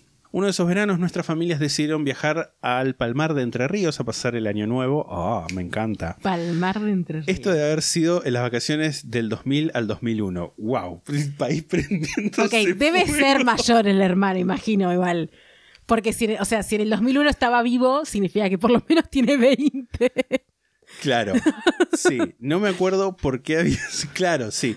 No me acuerdo por qué había surgido la idea, pero mis primas estaban obsesionadas con jugar al juego de la copa. A mí me daba miedo. Yo era la menor de los cuatro, tendría unos 7 años en el momento. Ok, el hermano debe tener de 27 para arriba. Era lo único que importaba, tipo. Ellas insistían. Mi hermano no se negó, recuerden lo acuariano, así que me les uní. Me gustaría tener mejores recuerdos sobre lo que pasó, qué preguntas hicimos, mi hermano tampoco se acuerda, pero la copa se movió. Y sé que, aunque éramos chiques, no la estábamos moviendo ninguna de nosotros, lo sé porque estábamos realmente asustados. Como ustedes o algunos oyentes deben saber, si se convoca a un espíritu no se puede abandonar el juego sin su permiso. Sí, creo que es la única regla que Es sé. como literal el- Sí, rajatabla. El One club de la pelea, Sí, sí, sí. Le pedimos permiso tres veces y se negó. Después de la tercera vez, yo me asusté y me fui corriendo. ¡No! No, no, no. Mi prima M salió detrás mío y mi hermano también. La última en salir fue C. Todavía me acuerdo su cara cuando salió por la puerta. No parecía ella. Se reía con una sonrisa que yo nunca le había visto a nadie. Muy diabólica, sin exagerar. Después de esta situación, C quiso volver a jugar. No la acompañamos, estábamos realmente asustados. Como les comenté, esto debe haber sucedido en enero. En agosto de ese año, C tuvo un accidente con su bicicleta y murió. ¿Qué? No quiero entrar en detalles, pero el accidente se lo produjo ella sola. No es que la chocaron o embistió contra algo. Murió a las pocas horas. ¿Qué? Tipo como que se chocó contra Claro, algo. sí, sí. O sea, no fue como que la chocaron. Claro. Ya se imaginarán que este accidente nos hizo bolsa por muchas razones, sin embargo nos unió con mi prima M. Tiempo después de la muerte de C, charlamos con M y con mi hermano sobre aquella noche en el Palmar y los, y tres recordamos lo mismo. Creemos que un espíritu ingresó en su cuerpo de alguna forma, quizás es de una, una forma de encontrar reparo ante la tragedia, pero el estrés recordamos la, la risa diabólica y la cara desfigurada. Una cara adulta en el cuerpo de una nena. ¡Ah! ¡Ah! Me acaba de correr un frío por toda la espalda. No. ¿Qué? ¡Ah! Una cara adulta en el cuerpo de una nena es horrible. Ay, me, ay, me puse la piel de Ah, imbécil. no me gustó nada. Ay, me dio como un escalofrío No me real. gustó nada. Ay, qué miedo, Mm. qué miedo la posibilidad de que te posea un espíritu y te mates. Eh, en mi caso, desde entonces tengo un vínculo con lo que a mí me gusta llamar presencias, huellas del pasado que quedan en los espacios. Puedo sentirlo al entrar en un lugar, es casi automático. Casi nunca me dan miedo. Creo que solo una vez me llevé mal con una de ellas, pero me que me quiso echar de una casa y lo logró. No sé si a M le pasó lo mismo porque se fue a vivir a Brasil hace varios años y perdimos cotidianidad. Me siento medio pelotuda contándoles esto, no sé, no sé No. los voy a negar. Aún así, creo que este es el espacio para sacar esas locuras inexplicables con las que convivimos, con las que vivimos todos los días. Les mando un abrazo enorme, les deseo muchos éxitos, Flora. No creo No, que sea nada, inverosímil, pelotuda. ¿eh? Te digo, to- todo esto que dijo, ay, porque es muy inverosímil, no creo que sea inverosímil. O sea, es como, bueno, obviamente la gente sacará, tipo, si es que, que la poseyó un espíritu o no, queda en cada uno, pero yo les creo que eh, risa diabólica y Yo lo único cara de que digo adulta. es que si llego a soñar con una cara adulta en el cuerpo de una nena, yo me voy a morir. Porque encima, ¿sabes qué es lo peor? Lo estoy viendo. Estás viendo la cara adulta en el cuerpo de una nena. Sí. Me estoy imaginando toda la situación. Bueno, leemos. Claro, que aparte era una nena, o sea, se mató en un accidente de bici y era una nena, no es que decís, bueno, probablemente no creo que fuera por la calle, tipo en el medio de Buenos Aires, ¿no? Claro. Como debía ser algo más, más doméstico. Claro, fue, fue ese año. Sí. Ay, qué tremendo. Bueno, Ujú. continúo. Por favor.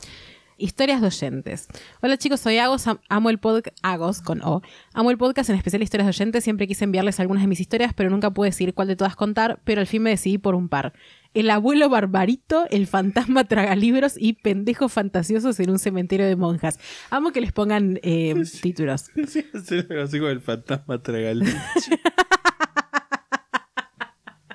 No, no, no. Pero qué bueno sería el fantasma Sí, tragaleche. sí, Quiero que, quiero que alguien la mande. No sé si existe esa historia, pero bueno. Debe- alguien. Sí, Yo no puedo, no puedo entender cómo todavía nadie se cogió un fantasma en estas historias. O sea, ya Longo Verdiu, que aparezca. Que aparezca la que se culea fantasmas. O él, O que él. se culea fantasmas. Olé. Bueno, olé, total. El abuelo. Olé. Olé. Olé. Eh, el abuelo barbarito. Esta historia proviene de mi familia paterna. Con mi prima cuando éramos peques teníamos alta fascinación por las historias del campo, como cualquier pibito que tiene familia en el campo. Recuerdo que siempre clientes que vivían en el medio de la nada los jodíamos hasta el cansancio con que nos cuenten alguna historia. Y ahí es cuando nuestra abuela nos contaba por décima octava vez la historia del abuelo barbarito. Sabía, todavía no entiendo si es barbarito por tipo que era bárbaro o porque se llamaba bárbaro. tipo Claro, yo- para mí porque se llamaba. Seguíamos esta historia al derecho y al revés, pero nos encantaba escucharlas sentadas entre los pastizales con los, mosquitos mordiéndonos, las vacas de fondo y la luna brillando fuerte. La cosa va así. Su padre, por ende nuestro bisabuelo, un hombre cariñoso y súper rústico, siempre andaba vigilando sus terrenos en las noches de luna llena, cuando todos iban a dormir. Él comenzaba sus rondas nocturnas. Si bien él vivía en el medio de la nada, tenía algo así como un vecino, ellos le decían vecino, pero el tipo vivía a unos 30 kilómetros de Barbarito, cosas del campo. Este vecino, al que con mi prima nos gusta llamar Piglet, ya verán por qué, era muy amigo de Barbarito, tanto que varias veces mi bisabuelo lo había invitado a que lo acompañe en sus vigilancias nocturnas. Pero Piglet nunca aceptaba. Ellos conversaban mucho acerca de sus ganados. Piglet tenía un gran interés en los animales del bisabuelo. Ahora el por qué Barbarito vigilaba tanto sus terrenos. Estos estaban llenos de animales clásicos de campo, y más de una vez, solo con luna llena, se habían encontrado por la mañana con alguno de estos masacrado por algo. Uh, el chupacabras. El bisabuelo sospechaba de algún zorro o algo así, pero le parecía raro que su aparición sea con la luna. Así que harto de perder animales, comenzó a vigilar qué se comía a sus ganados. Wow. Hasta que una noche logró ver al intruso. Era una especie de cerdo gigante. Uno muy raro. Él no entendía qué clase de cerdo era, pero lograba ver que- cómo se devoraba a sus animales. Siempre que intentaba acercarse a este animal, él huía y lo perdía de repente. Pero llegó el momento en que el viejo barbarito se cansó, tampoco era que tuviera mucha paciencia. Una noche al escuchar a sus vacas como locas y ver la luna por la ventana, no dudó en tomar su rifle. Como ya dije, cosas de viejo paranoico del campo. Sí, sí. Y salió con la intención de cazar ese extraño animal. Él peleó con el super cerdo, este lo mordió y Barbarito soltó un disparo que le dio en una de sus orejas, arrancándola en su totalidad. Barbarito secretamente tenía una sospecha hace tiempo, pero nunca dijo nada por miedo a que lo consideraran loco. Él creía que Piglet era una especie de hombre lobo, pero en vez de lobo se convertía en cerdo. Hombre cerdo. ¡No hagas ese sonido! Eso explicaría por qué nunca quería acompañarlo en sus rondas y su llamativo interés en sus animales. Además llegó a la conclusión que cuando perdía de vista a este super cerdo al perseguirlo, Super cerdo. Piglet Yo. se refugiaba en su casa, ya que era la más cercana. A la mañana siguiente al ataque se encontró con el viejo Piglet y adivinen qué, sí, le faltaba la misma oreja que él le había sacado al super cerdo. No. Esto confirmaba sus sospechas, pero lo peor fue que al pasar junto a él, Piglet miró la mordida en su brazo y le dijo muy bajito, discúlpame. Y pues, por si no se dieron cuenta, nosotros le decimos Piglet por el cerrito de Winnie Pooh. Sí, sí, sí. Entendimos. Pero gracias por la aclaración por si alguien no está familiarizado con Winnie Pooh. Bueno, después viene el fantasma traga libros, no leche. Como toda piba volada que va a la secundaria, mi especialidad en el colegio era quedarme dormida y llegar tarde, same. Hasta que un día tenía una prueba muy importante, una maldita integradora de esas en las que te rompe las bolas para ver si aprendiste algo en todo el año. Obviamente no había aprendido ni el nombre de mi profesora. La cosa es que me quedé hasta tarde quemándome las pestañas con los apuntes. Cabe destacar que mi definición de quemarme las pestañas era llorar porque no entendía nada mientras me arrepentía por estar tirando Ay, cosas por la ventana del aula mientras la abrazo. Sí. Obviamente cuando llega la hora de ir al colegio yo estaba profundamente dormida. Pongámosle que yo entraba a las 7 y para prepararme necesitaba al menos 15 minutos y 15 minutos para llegar al colegio. Normalmente me despertaba a las 6 para no andar justa con el tiempo. Ese día era las 6 y media y yo estaba en el quinto sueño, cuando de la nada siento que me tiran agua en toda la cara. Me senté de golpe en la cama y escucho como cae un vaso de vidrio rompiéndose contra el suelo. Miro la hora y veo que ya se me había hecho tarde. Me cambié rápido y me fui corriendo a tomar el colectivo. Llegué con el tiempo justo. Por suerte logré hacer la prueba y aprobé. Wow. Ahora vamos a analizar todo. Yo soy súper insoportable con tomar agua. Me pasa seguido que me despierto en medio de la noche con sed. Así que tengo la costumbre de llevarme un vaso con agua para dejarme en mi mesita de luz. Esa noche no fue la excepción. Tenía mi vasito en la mesita lleno de agua y de la nada alguien me tiró toda el agua encima. Yo duermo sola en mi cuarto con la puerta cerrada. Mi mamá estaba dormida en su habitación cuando yo me levanté, así que ya no fue. Mascotas no tenía y la mesita estaba bien, así que el vaso no se pudo caer por su cuenta. Se me pasó por la cabeza la idea que fui yo misma quien se tiró el agua, con tal de encontrar una explicación lógica. Pero no tiene sentido. Mi mesita de luz está bastante lejos de mi cama, unos 3 metros. Entonces yo me levanté, agarré el vaso, me acosté, me tapé, recién ahí me tiré el agua y luego el vaso cayó. La verdad no sé qué pensar, pero le agradezco infinitamente a ese fantasma por despertarme. Si hubiera Bien. seguido durmiendo me iba a llevar la materia. Eh, qué miedo. Un poco. Sí. Ahora tenemos pendejos fantasiosos en un cementerio de... Un día cinco pendejos insoportables, mis amigos y yo, estábamos tan concentrados en clase de biología que se nos ocurrió la idea más original de cualquier adolescente. Jugar a la Ouija en pleno colegio. Nos pusimos manos a la obra y armamos una tabla en una hoja de carpeta, ya que no sabíamos de memoria las cosas que tiene la tabla original. Los boludos se saben eso, pero nos, nos preguntaban las tablas de multiplicar y nos dejaban fritos. Cuestión, empezamos a jugar y a hacer preguntas random, las clásicas. ¿Quiénes serían nuestras parejas de secundaria? Si pasábamos de año. Eh, no, boludo, el pelado está explicando el tema que toma la próxima semana y vos hablando con un viejo muerto enterrado abajo del aula. La cosa es que ni se movía el cosito. Mis amigos lo movían de ratos, pero nos aburrimos porque sabíamos que no estaba funcionando. La hicimos una bolita y la mandamos a la basura. Al hora siguiente tuvimos clase libre y salimos del aula. Cuando salimos caímos en cuenta de que había un patio inmenso, tipo campo, y bien al fondo estaba la casucha de las monjas. Hashtag colegio católico infestado de monjas. ¿Qué pasa? Está ahí todo normal, pero las locas de las monjas solían enterrar a las monjitas que iban partiendo. Yo, amante obsesionada de las películas de terror, recordé con exactitud las reglas de la Ouija. Créditos a la mismísima película, la cual decidí tomarme en serio cada palabra. Se las recité a mis amigos como relatando una historia en un campamento. Uno, no juegues solo. Dos, despídete al terminar. Tres, arre hacia suspenso. Tres, porque puso como puntitos. Tres, nunca juegues en un cementerio. Así que como los pendejos cagones que somos, nos, nos desesperamos y pensamos en cómo sacar al espíritu de nosotros. Amo que se hicieron la cabeza. Sí, sí. Cabe recalcar que nunca logramos hablar con ninguno, pero bueno, hashtag paranoicos. Mientras un par distraía al receptor, los demás. al preceptor, perdón. Mientras un par distraía al preceptor, los demás corrimos al aula a buscar en la basura nuestra hermosa tabla arrugada. Una vez que la tuvimos, fuimos al fondo del patio y mojamos la hoja con agua bendita, agua de la canilla bendecida por un tutorial que encontramos en YouTube. Wow. Mm, Dudoso. no, no, no. Los metimos en un hueco de un árbol y como religiosos que somos dijimos un par de padres nuestros en ronda alrededor del árbol.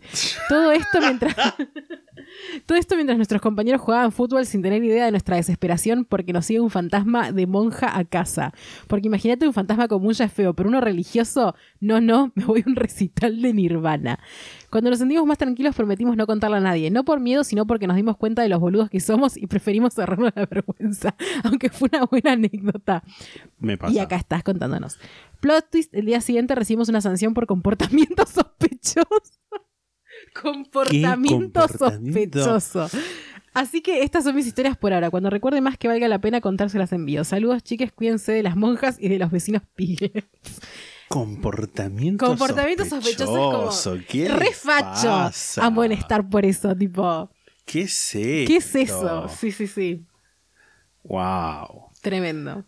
Bueno, voy a leer la última historia Mm, por favor. del día de hoy.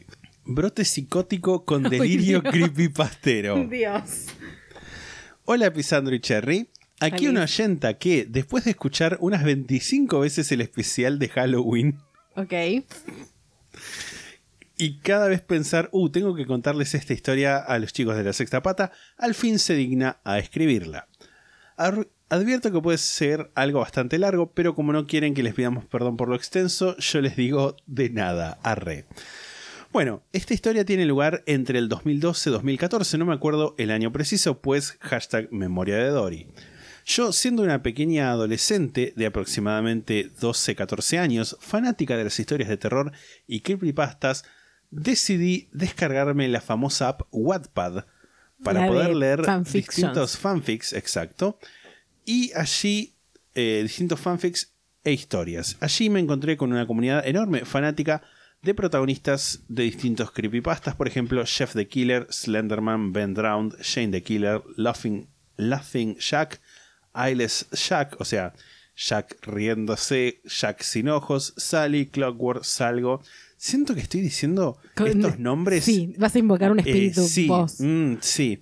Encima hay imágenes de estos, tipo que me dan miedo. Sí. O sea, no las puedo ver. La de Jeff the Killer, yo una vez te mandé una imagen y me hiciste borrarlas de tu Sí. celular porque te daba miedo. Sí, Literalmente. Sí, sí, sí. Sí. Importante para la trama. Etcétera. Cabe aclarar que era una comunidad que, viéndola con ojos de hoy, era muy polémica, romantizaban y sexualizaban a estos personajes cuando todos eran asesinos despiadados y vengativos. No era muy raro cruzarse con frases como un día voy a hacer algo como lo que ellos hicieron. Mm.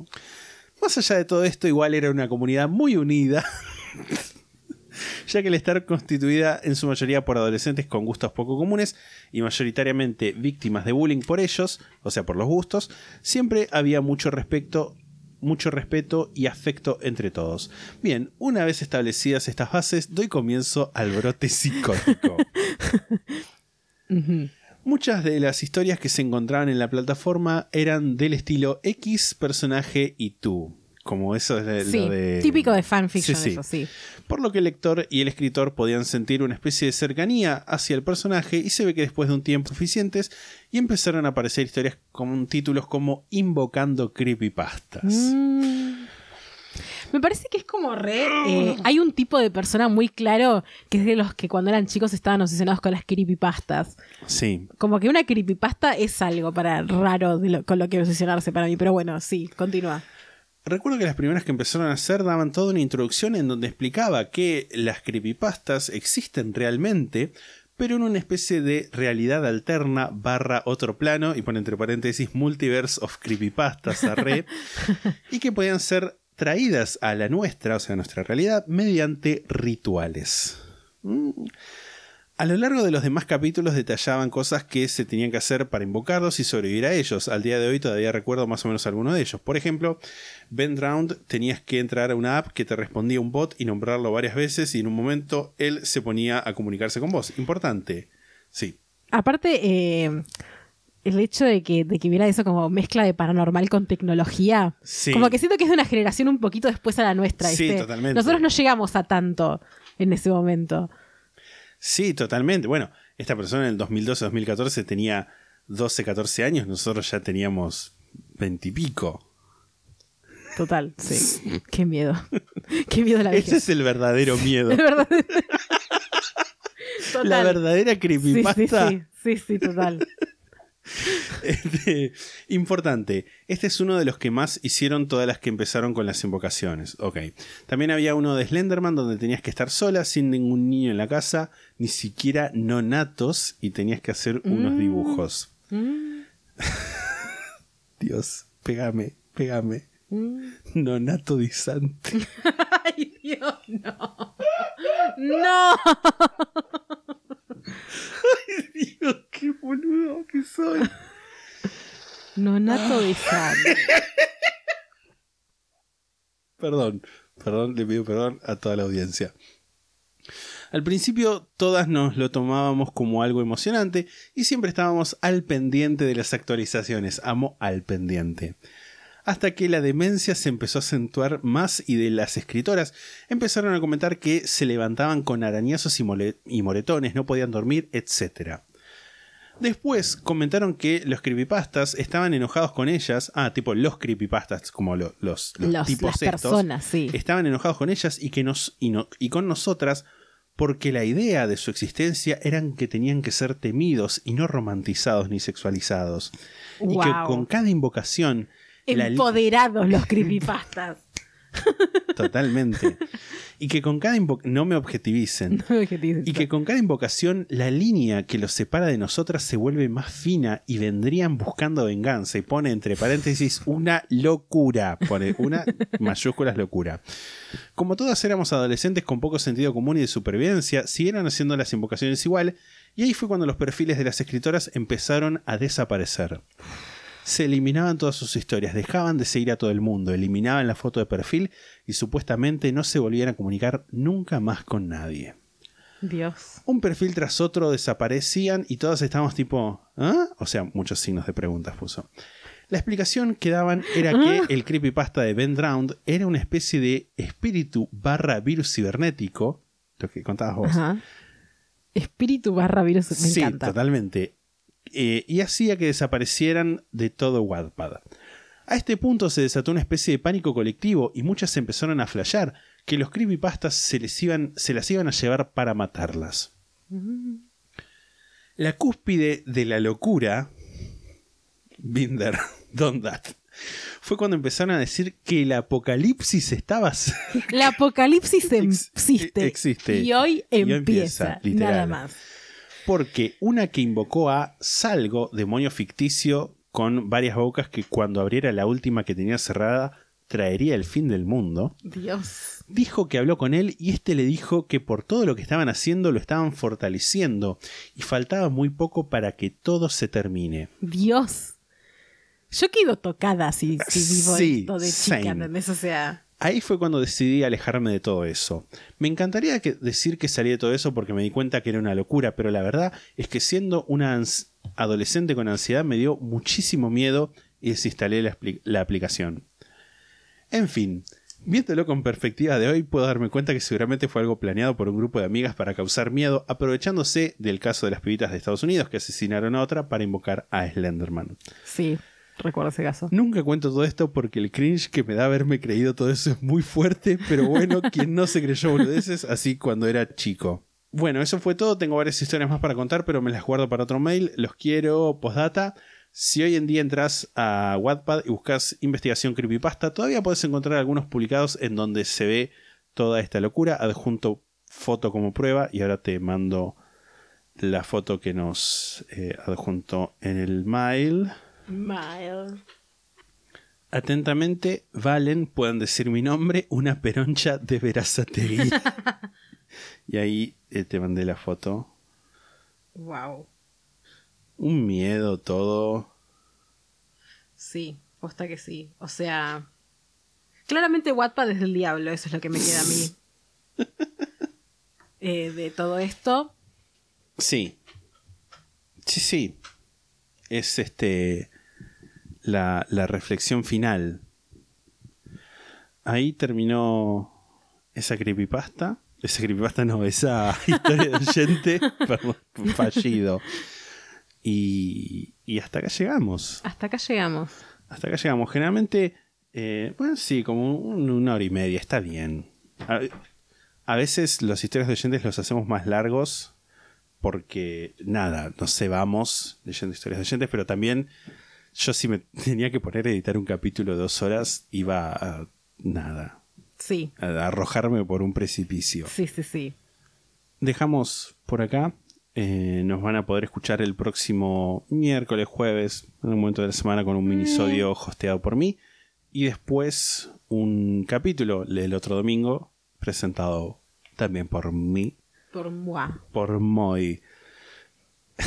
Nos pueden seguir mientras tanto en Instagram, arroba la sexta pata podcast, twitter.com barra la sexta pata, youtube.com barra la sexta pata, facebook.com barra la sexta pata, twitch.tv barra la sexta pata y en la sextapata.com tienen un link para sumarse a nuestro servidor de Discord. Si quieren unirse al Club la Sexta Pata, lo pueden hacer en la sextapata.com, están los links. Si quieren hacernos una donación única, también están en la sextapata.com.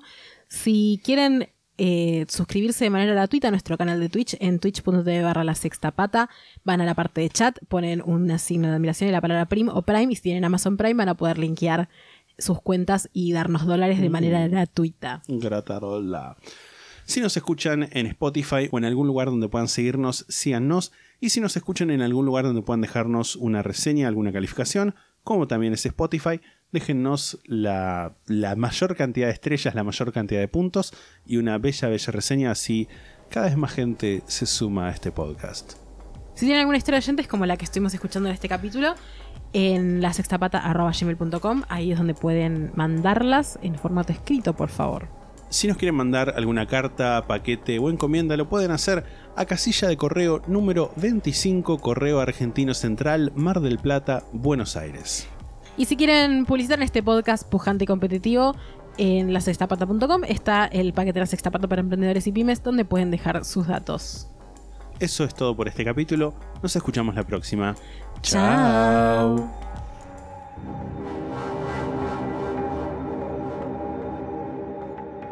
La sexta pata se graba en la ciudad de Mar del Plata. La portada fue diseñada por Melanie Devich, a quien pueden encontrar en Instagram como arroba no hago dibujitos. La música es The Soft Whispering Truth por Lingua Ilustra y fue editada por nosotros para la intro de este podcast.